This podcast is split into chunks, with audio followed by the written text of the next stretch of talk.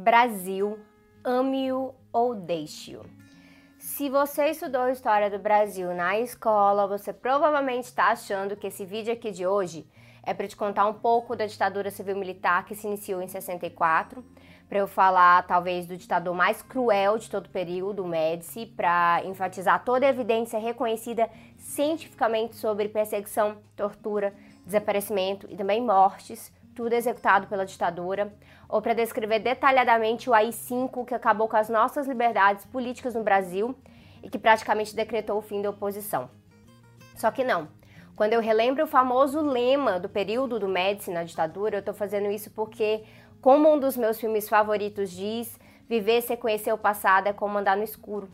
E a história se repete como farsa, né? Então, Brasil, ame ou deixe, não é algo só do ufanismo do Médici. O ufanismo, que é aquela marca específica de nacionalismo que é absurda, autoritária e excludente.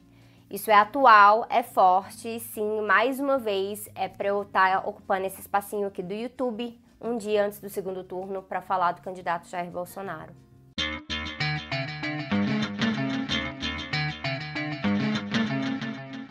No domingo passado, o candidato Jair disse com todas as letras num vídeo que ele postou no seu próprio canal de YouTube e outras redes que os seus opositores teriam apenas um de dois destinos sob o seu governo: irem para fora do país ou serem presos. Eu vou colocar aqui para vocês.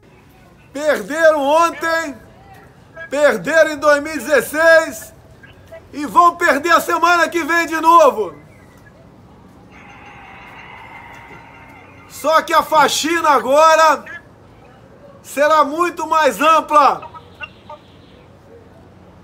Essa turma, se quiser ficar aqui, vai ter que se colocar sob a lei de todos nós.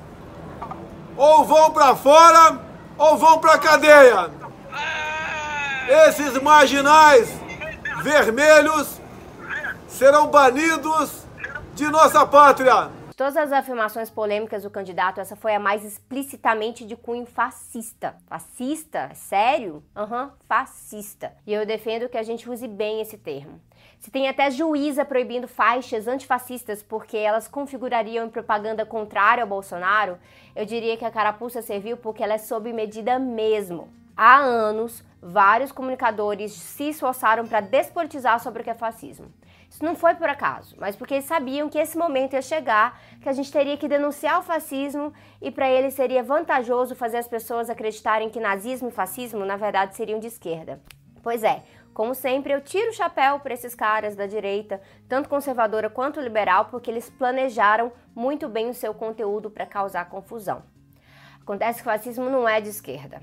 Autoritarismo, que é uma característica de gestão política na base da coerção, isso sim já ocorreu em governos de esquerda. Eu rejeito isso porque, para mim, consentimento e organização da classe trabalhadora é o caminho para a transformação social.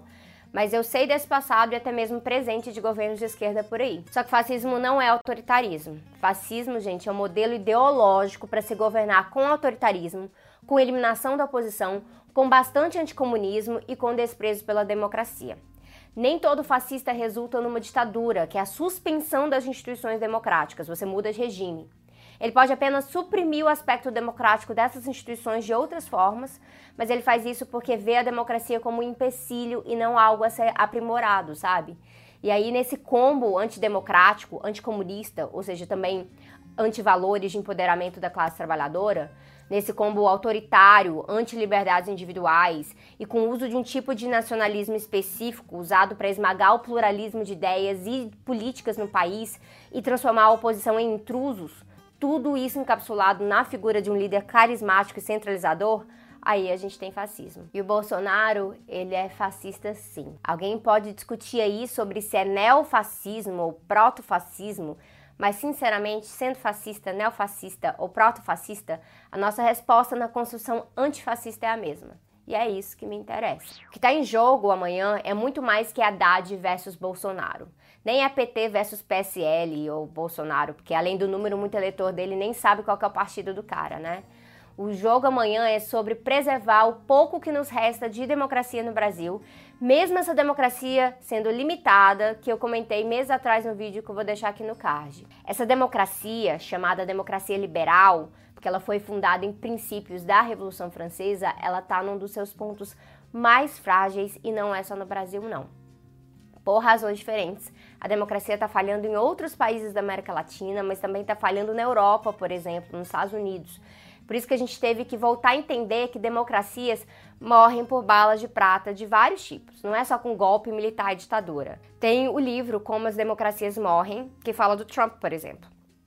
Mas aqui no Brasil é argumento que com Bolsonaro é bem pior do que com Trump, e muita gente da imprensa internacional concorda. Sobre esse livro, eu recomendo que vocês assistam ao vídeo da queridíssima Lui Ponto, e sobre isso o Samuel Silva Borges do Cifra Oculta também andou refletindo e fez um vídeo sobre essa nossa situação com golpe suave em três atos. Eu vou deixar aqui também. São materiais para a gente contextualizar que quando Bolsonaro fala que os seus opositores ou terão que ir para fora ou vão para cadeia, não é só mais uma fala qualquer dele, não é uma brincadeirinha, não é ele falando coisas de impacto para agradar a multidão, mas que na verdade ele não vai fazer nada disso e tal. O que me lembra o quão curioso é o fato que numa campanha a gente passa o tempo todo convencendo eleitores que o nosso candidato vai cumprir as suas promessas. Mas quando é o Bolsonaro, tem gente do campo dele que duvida e argumenta que na verdade ele não vai cumprir as promessas dele. Eu acho isso curioso, mas na verdade é muito perigoso. A declaração do candidato Jair chega pra gente após o vídeo em que ele insinuou que ele iria metralhar os petralhas do Acre, além do escândalo do Caixa 2, em que empresários teriam pago para que empresas disparassem mensagens antipetistas no WhatsApp, o que, somado aos seguidores e apoiadores autênticos do candidato na rede, transformou fake news e calúnias no verdadeiro motor da sua campanha e manchou todo o processo eleitoral. O TSE mesmo demonstrou a sua inaptitude para lidar com a situação e o TRE de cada estado vai provando a sua parcialidade o tempo todo. E daí que ele foi proibido de fazer campanha falando da mentira do kit gay, né? O cara sabe que ele fica impune, então essa semana ele voltou a falar disso na TV. Fora que ao mesmo tempo que o TSE se vê forçado a defender a legitimidade das urnas eletrônicas, ele não faz nada de concreto sobre as fake news propagadas diretamente pela campanha do Jair, que insinuam fraudes nas urnas através de montagens. E também aquela declaração também de cunho autoritário em que ele diz que não reconhecerá resultado das eleições que não seja favorável a ele. Enquanto isso, o vídeo do Eduardo Bolsonaro insinuando como seria fácil prender ministros do STF é justificado como resposta a uma hipótese fora de contexto, como toda desculpa que eles dão, e aí fica por isso mesmo. São brincadeirinhas, dizem, são declarações fora de contexto, eles também dizem. Acontece que de brincadeirinha em brincadeirinha se forma sim um contexto. E como o Bolsonaro não é candidato a comediante, mas é presidente do Brasil, o contexto é muito, muito sério mesmo. Tanto que os apoiadores mais convictos desse cara falam de expurgo mesmo e falam até aqui nos comentários. Tudo isso é razão para alarde sim.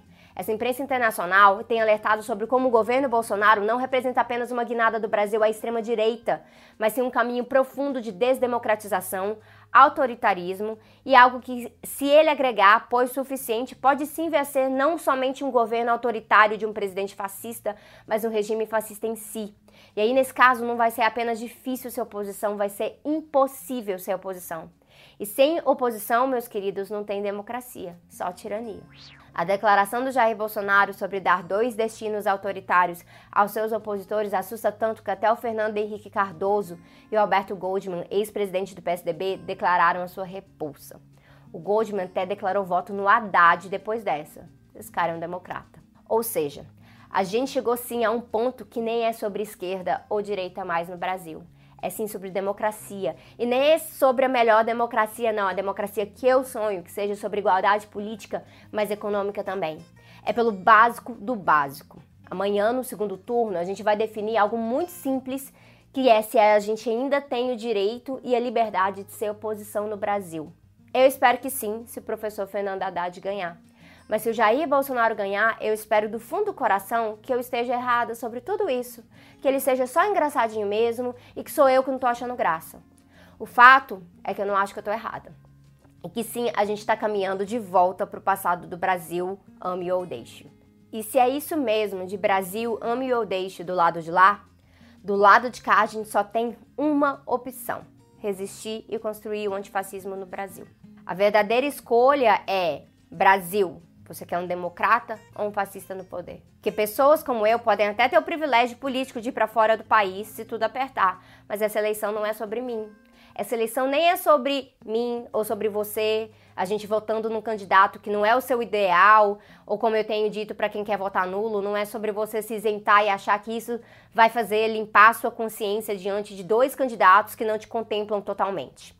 Essa eleição é sobre a liberdade de uma sociedade toda. Essa eleição é sobre democracia. Isso vale a luta, galera. E isso vale sim votar 13 amanhã.